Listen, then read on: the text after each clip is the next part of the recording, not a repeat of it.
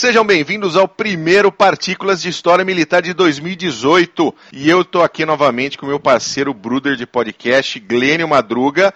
Mac, mais um ano cremosinho pro podcast, hein? Mais um ano cremosinho, a gente começando embalado. Esse ano vai ser muito legal com algumas mudanças na estrutura das pautas, na organização de conteúdo. A gente vendo aí algumas consultorias para melhorar o nosso formato, ouvindo umas dicas dos nossos ouvintes, pedidos de pauta.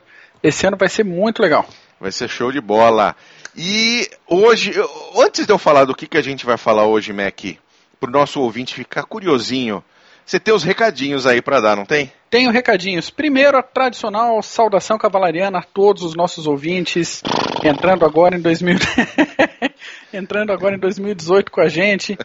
Ao pessoal que já nos segue no Facebook, no YouTube, também no Instagram, nosso canalzinho no Instagram lá. Aos militares e aos que desejam ingressar na vida militar, que já estão acompanhando a gente aos civis de todas as profissões que, assim como nós, adoram história militar, todos vocês estão no, no, lugar certo. Só no Clube de Generais vocês encontram história militar e entretenimento na medida certa para vocês. Primeiro abraço ao nosso ouvinte e amigo Ale Bonfal, terceiro podcaster mais sexy do Brasil.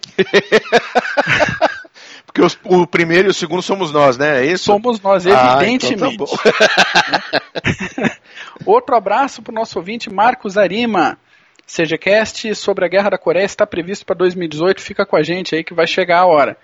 E o terceiro abraço ao outro ouvinte nosso, o Guimarães, que entrou em contato por e-mail e fez também algumas considerações, fez alguns pedidos de pauta e a gente vai organizar isso para lançar em 2018. É isso. Maravilha, excelente.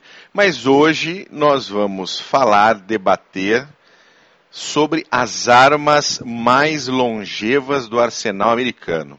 Exatamente. E o que, que isso quer dizer? Quer dizer que são equipamentos, armas que, ser, que mais tempo serviram às Forças Armadas Americanas. Elas não, não necessariamente estão em, uh, em funcionamento, em ação nesse momento. E a gente vai começar uma que eu acho ela uma gracinha é o fuzil M1903 Springfield, Mac. Fala um pouquinho dele pra gente. Esse foi o fuzil padrão das forças americanas na Primeira Guerra Mundial, tendo sido substituído oficialmente pelo Garand M1 só em 1937. Apesar disso, ele permaneceu em serviço por conta do número insuficiente de Garands e depois da Segunda Guerra ainda segurou seu posto como fuzil para snipers durante a Guerra da Coreia e do Vietnã. Pô, que beleza, hein? Veja só, projeto de 1903, né, incorporado ao, ao arsenal em 1903 e estava lá no Vietnã disparando ainda. Mais de 3 milhões de unidades foram produzidas. O carregamento dessa belezinha acontecia normalmente por um clipe com cinco cartuchos e alimentação por ação de ferrolho direto, puxando a alavanquinha para trás o ali. Bom e velho ferrolhão, né? Ferrolhão. É aquele que a gente via na porta de madeira antiga da casa, né? na verdade, a gente olhava para ele e ficava lembrando do ferrolho do, do Garand, do, do, M, do M1903. Até hoje, a gente abre e fecha uma tramelinha pensando na ação de ferrolho E ele podia entregar aí uma média de 10 a 15 liberdades por minuto contra as linhas inimigas, dependendo do atirador, né? Que maravilha, hein? É, é uma cadência legal. Boa cadência. É disparava 5, dava o plim, você encaixava outro cartucho na, por cima ali do, do, do que hoje se chama up receiver, né? Chique você, hein? Nossa, então a gente tem que se atualizar, né? Up receiver. Up receiver. E seguia mais 5. E, e, eu coloquei normalmente por um clipe com 5 cartuchos, porque algumas outras experiências com outros tipos de, de, carregadores e quantidade de tiros foram feitas, mas o tradicional era o clipe de 5. Entendi. Por incrível que parível, esse fuzil continua em serviço em função de treinamento e exibição, mas não mais em combate. É, então não, você acha em algumas não... funções, né, de, de como é que chama? De parada e uhum. você ainda encontra regulamentares alguns Springfield .30. Que maravilha. É uma, é uma arma linda, cara. Eu gosto muito do Springfield. E agora, qual que é o número 2, Mac? A número 2 é a pistola M1911. Ela é maravilhosa. É, é unanimidade, é praticamente. Unanimidade. É, é quase unanimidade a 1911. Isso aí, é uma arma que se nega terminantemente a desistir, seja qual for a situação de combate. Ela era originalmente feita no calibre 45, foi a arma curta padrão do exército americano nas duas guerras mundiais, na Coreia e no Vietnã sendo substituída pela Beretta 9mm na década de 80 sob retumbantes protestos. Eu imagino, eu é. imagino. De qualquer forma, os Marines continuam levando a 1911 como padrão nas unidades de reconhecimento em força. Evidentemente um pouco modernizadas, claro, né? Sem dúvida nenhuma. E também por militares de forças especiais que escolhem como preferência pessoal quando eles podem optar pelo equipamento. Não, ela é foda, né? Eu tenho, é eu tenho uma versão dela em casa de, de Airsoft, uhum. acionamento por mola, uh, dos Marines, né? Um abraço para o nosso querido fuzileiro Smith. Aquela bichona está escrevendo sobre a Polônia. A gente tem que trazer ele quando Polônia. ele terminar o livro, a gente tem que trazer Isso, ele. Isso, fazer um CGCast de 835 horas sobre a Polônia. Eu tenho ela, 1911, dos Marines, ela é toda bege, marrom, coisa, coisa mais linda. Pena que é só só de brinquedo. Pena que é airsoft, né? Pois é, e ainda assim, tão simples quanto, né? Uma pistola de ação simples, manutenção fácil. É hoje a arma mais customizada nos Estados Unidos e uma das que sustenta maior confiabilidade de tiro e de função entre os entusiastas de arma. Um quilo de equipamento e a cada disparo, se a gente prestar atenção no stand de tiro, dá para ouvir um USA, USA ao fundo. Cada disparo é um USA. Cada pá! Only in America. Bem automáticos.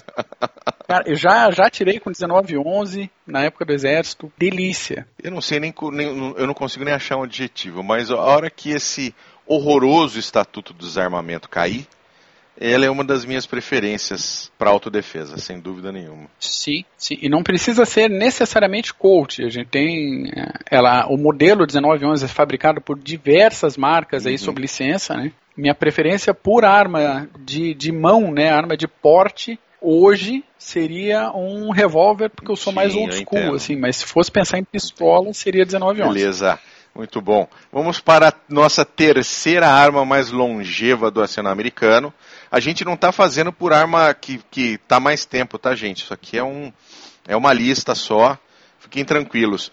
Mas é a metralhadora M1919.30. Outro sucesso de produção, ela foi aperfeiçoamento da M1917 e agora fazendo uma, uma nota. Reparem né, que os modelos têm aí no código, no, no, arsenal americano, o ano de adoção em serviço. Então a, a Springfield 1903, a pistola 1911, agora a metralhadora 1919, que substituiu a 1917. Enquanto a 17 era refrigerada a água, Nossa pensem senhora. agora no peso, no inconveniente, na manutenção, na ferrugem não, dessa não, jossa. Isso no, no, campo de batalha, no, no, no meio do fogo, prático pra caramba. Acaba né? água. Putz, acaba a água do cantinho, a metralhadora tem. Não sei quantos litros de água no canto. A 19 19 era refrigerada a ar. É, era, era um Volkswagen. Era um Volkswagen, era o Fuscão das metralhadoras, Exatamente. isso aí. E ela seguiu aí junto com os americanos na segundona e na Coreia, sendo substituída pela M60 na década de 1950. Ela era um pouquinho desajeitada e pesada para o uso individual, né? Pesando aí seus 14 quilos entregava 600 liberdades por minuto nas primeiras versões e até 1.500 liberdades por minuto em versões posteriores. Que maravilha, hein? 1.500 tiros por minuto. A lot of freedom. Muita, muita, bastante, assim como no mundo militar, né, tudo é aproveitado, a imensa quantidade de 1919 da Marinha Americana foram convertidas para uso em barcos de patrulha no Vietnã. Ah, que beleza. Pois é, para ter noção da durabilidade desses negócios, ela deixou de arsenal americano no Vietnã, mas ainda está em uso. Não, claro, no acervo americano, mas se prestarem atenção aí nas imagens mais aproximadas da guerra na Síria hoje, não é difícil de ver algumas 1919 trabalhando por ali. Isso é longevidade, né? Isso é longevidade. Isso é ah, Tem uma daqui a pouco aqui que é ótima também. Mas presta atenção, pega uma foto aí no Wikipedia da 1919 e, e repara principalmente na, nas armas que são montadas em cima das Toyota Hilux que circulam ali pela Síria. Tem, tem bastante. Muito bem, nossa quarta arma longeva, a metralhadora M2.50.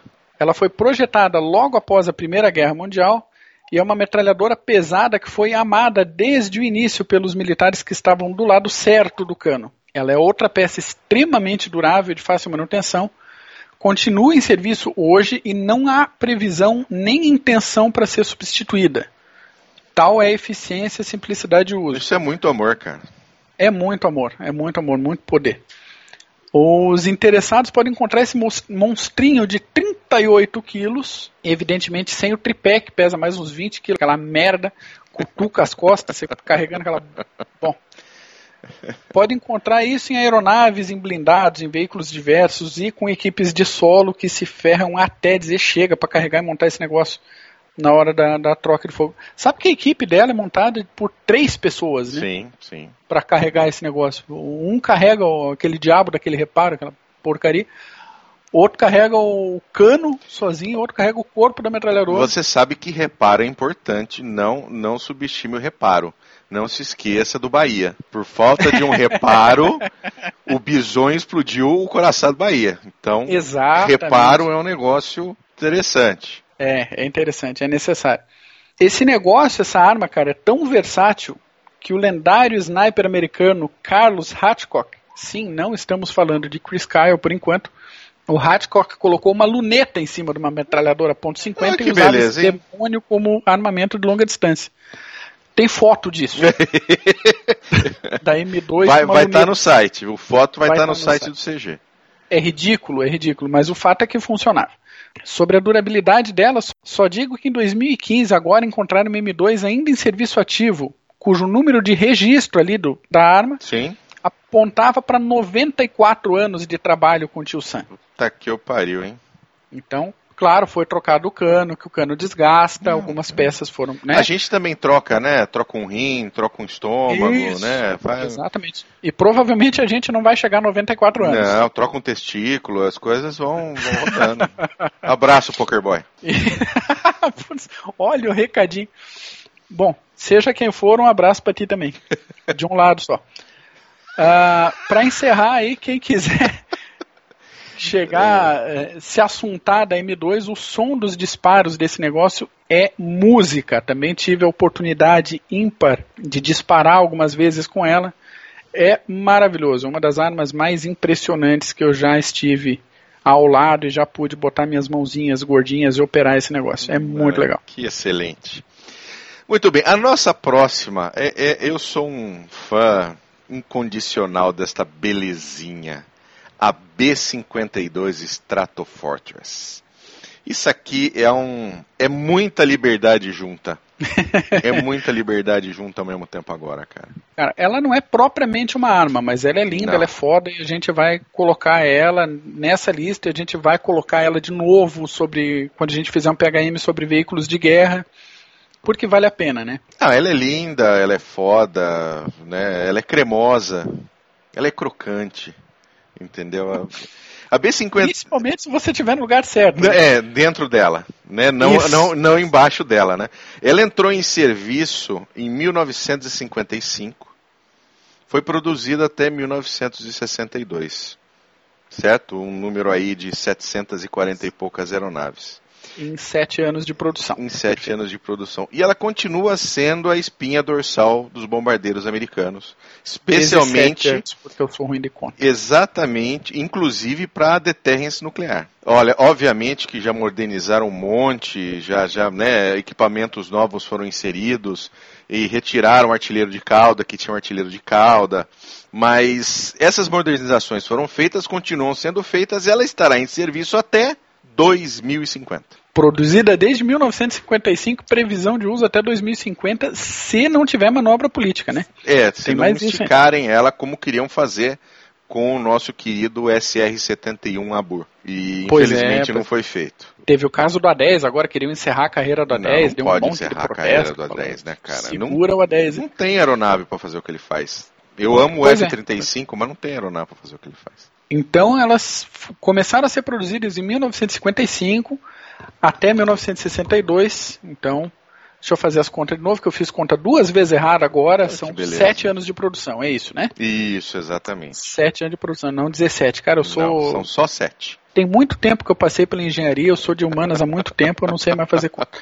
Acontece. Um abraço pro pessoal de humanas que acompanha a gente aí, é brincadeirinha saudável, tá? Então a gente vai ter umas velhinhas aeronaves com noventa e tantos anos de idade, sedentas de sangue, despejando democracia por aí. É isso mesmo. Exatamente. E, e, e, Para a gente ter uma ideia, né? Ela tem oito turbinas que podem levar o bombardeiro a pouco mais de mil quilômetros por hora. O alcance de combate, né, ela vai carregada e volta levinha, né, ela já deixou democracia onde fosse necessário, chega a 7.200 quilômetros de alcance. Caramba. E quando ela está carregadinha, a gente fala de mais ou menos 31 toneladas de explosivos. Obviamente, ela pode levar também uh, uh, armamento nuclear para despejar.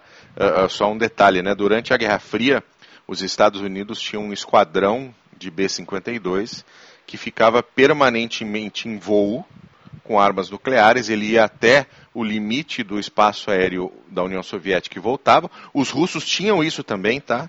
Eles faziam, eles tinham essa, essa doutrina também, porque uh, se fosse necessário, uh, era dado o sinal verde pelo presidente, e as B-52 entravam em espaço aéreo russo, despejavam o que tinha que despejar, e voltava, na verdade, para a África, para fazer reabastecimento, porque sabia que provavelmente não tinha casa para voltar. Baixa ali. Né? Eu, eu, é, tive, faz sentido. eu tive o prazer de conhecer um ex-tripulante de B-52 da época da Guerra Fria. Ele era chefe de tripulação. Depois que ele se aposentou de trinta e tantos anos de Força Aérea, ele foi trabalhar como mecânico na FedEx. E aí, quando Excelente. um avião não conseguia de maneira nenhuma ser reparado, ou seja, ninguém achava qual é o problema, chamavam ele porque ia lá, ouvia o avião fazer barulho e falava: é isso, é aquilo, é aquilo, troque, e ele vinha embora. Então ele morou um tempo no Brasil, tive a oportunidade de conhecer e contou algumas histórias muito interessantes sobre esse período dele como chefe de tripulação de B-52. Muito bom, hein? Muito esse... bom. Que experiência deve ser voar numa B-52, hein? Nossa senhora. Ah, ele, ele, ele é veterano de Vietnã também, diga-se de passagem. Só que lá ele falou que a vida era tranquilaça porque não tinha uh, antiaéreo que conseguisse efetivamente acertar as B-52. E nem tinha o que seguisse, né? Eu li uns relatos esses tempos atrás sobre a, as operações de B-52 sobre o Afeganistão. Tem algumas missões de bombardeio, ou tiveram, esse, esse relato que eu li era de 2001, final de, de 2001. As B-52 saíam do arquipélago de Diego Garcia, no meio do Oceano Índico. Voavam até no Afeganistão, soltava a carga lá e voltavam tranquilamente, como se nada houvesse, para a base em Diego Garcia. E daí eu fui vendo o mapa, que eu não sabia onde é que fica, onde é que ficava Diego Garcia, né? Pô, longe pra caramba, cara. É muito longe. Aliás, Diego Garcia foi uma das bases britânicas trocadas por destroyers durante a Segunda Guerra Mundial. Ah, é? Não sabia disso. Exatamente. Mas vamos lá, vamos para a próxima que a gente está enrolando muito, Mac. É verdade. Metralhadora M60. Entrou em serviço em 1957, bem a, bem a tempo de ser recrutada para as selvas do Vietnã e trabalhou como metralhadora padrão até a adoção da M240 na década de 90. Para os nossos ouvintes das Forças Armadas Brasileiras, a M240 é a nossa boa e nem tão velha assim FN MAG, mas com nome americanizado para entrar no padrão do arsenal. Pesando 10,5 quilos, entregando 650 liberdades por minuto em calibre 7,62 por 51 nato, a M60 é um armamento de respeito que ainda permanece em uso na Marinha Americana e também como armamento embarcado em veículos diversos. Ela ganhou fama em inúmeros filmes bons e ruins sobre a Guerra do Vietnã. Dá para ver bastante M60 por aí. Aliás, se a gente falar aqui, essa é uma de 1957 está há 60 anos em serviço. Né? Pois é, pois é, uma carreira de respeito. Impressionante ainda em serviço. Aliás, 762, calibre 762 é. Eu sou fã do 762. É outra coisa, né? Esse Tanto o padrão. não me convence. Não, não, não funciona. Aliás, outra coisa, pessoal, lê uns relatos aí do pessoal que, que esteve no episódio Black Hawk Down, principalmente o pessoal Delta que estava no episódio Black Hawk Down, eles desprezam profundamente o 556, né? Porque bate e não faz nada. Não, bate, entra e sai de um lado, só que o pessoal tava tão chapado de, de, de, entorpecente que, ok, a pessoa levantava e continuava atirando, continuava vindo. E 762 não tem muito isso, né? Eu, eu, nós vamos colocar. Bateu, acabou a briga. Não, acabou a briga. A gente vai colocar para vocês no, no, no, Clube de Generais, no site onde vai estar esse podcast, um videozinho da diferença entre o impacto de uma 762 e uma 556, para vocês Boa. tirarem as suas dúvidas com relação à diferença que o calibre do armamento pode fazer quando ele encontra não é, o seu alvo. Excelente. O próximo fuzil M14. M14 teve um período bem curto de tempo como armamento padrão, só entre 1959 e 1964, quando ele finalmente foi substituído pela M16. O motivo não foi um só, foram vários. A M14 era um fuzil muito comprido, muito pesado, pouco prático, o mecanismo dele chato, padedel para fazer manutenção em condições de campo. Então, algumas análises das comissões de armamentos dos Estados Unidos apontavam o M14 como uma versão do M1 Garand, só que um pouco piorada. Nossa. Todo esse trabalho para substituir o Garand, ainda a ideia era substituir por um fuzil pior. Particularmente, eu acredito que o M14 foi mal compreendido na época, pobrezinho dele. Não era arma certa para selva, né? Uhum. Por causa do tamanho e tal do peso, mas era uma arma para ambientes abertos e tiros longos. Como numa guerra contra o terrorismo americano que acontece hoje. Exatamente. Então ele foi a base para os fuzis M21 e M25. O M14, né, ele recebeu um upgrade no início da guerra ao terror e sim detratores. O M14 continua chutando bundas por aí em calibre 762 por 51 NATO. Ele está em uso não em uso como armamento padrão, mas ele está em uso. Só para o pessoal saber, NATO, na verdade, é OTAN, certo? Isso aí. É designação aí. em inglês para OTAN. Próximo da nossa listinha é o nosso querido M16556, também conhecido como carabina M4. Isso aí. Enquanto o mundo via os fuzis de assalto ganhar os campos, os Estados Unidos achavam que seria mais legal ficar com o Garand ou com o M14. Pena, né? É, Burocracia é. estatal, um abraço para você. Uhum. Sorte que em 1964 o fuzil projetado por um camaradinha chamado Eugene Stoner foi adotado. Houve problemas? Sim, e principalmente logísticos. O M16 ganhou má fama no Vietnã por emperrar pra caramba e ter a manutenção chata. Mas se a gente procurar os motivos, a gente vai encontrar falha na instrução e na doutrina de emprego do armamento. Hum. É, assim como munições sendo encaminhadas por fronte com um tipo de pólvora diferente do que era previsto no projeto da M16. É, né? Você pega um carro a gasolina e bota álcool, ele não vai funcionar direito. Não né? vai funcionar direito. O caso foi esse e daí não deram instrução para o pessoal o jeito que deveria ser feita a manutenção, a frequência, o negócio. Era um, uma arma muito avançada para o que as Forças Armadas tinham como costume na época. Foi um passo bem largo. Assim. Problemas foram corrigidos, a M16 continua firme em serviço hoje, seja na versão tradicional longa ou na versão curta, que é a carabina M4. É um armamento leve, com munição leve, manutenção tranquila, nada demais. Tem como ficar melhor um projeto desse? Claro que tem. Os alemães pegaram o projeto da M16, pegaram vários relatos de décadas de uso em campo de batalha, tanto de forças convencionais como de forças especiais, deram um trato no projeto, melhoraram tudo que acharam que deveria ser melhorado uhum. e hoje em dia são oferecidos os armamentos HK-416 em calibre 556 e HK-417 em calibre 762 da Heckler e Koch. Não alemã. é possível que eles iam melhorar o projeto sem botar o calibre 762. Mas é, isso era necessário para melhorar o é projeto. Não é possível. e ainda mantiveram um 556 aí porque tem mercado, né? Tem, tem, tem. Tem mercado, tem mercado, tem mercado. Assim como o pai da M16 era o AR-10. O AR-10 era em, em calibre 762 mas foi, foi modificado, né? A versão adotada de forma geral foi o AR-15, que é o equivalente ao M16. Sim. Aí a nomenclatura varia um pouco de produção, de quem é que, que era o dono da licença de produção na época, então, mas isso é papo para outro PHM. Beleza. Próximo, míssil balístico LGM-30.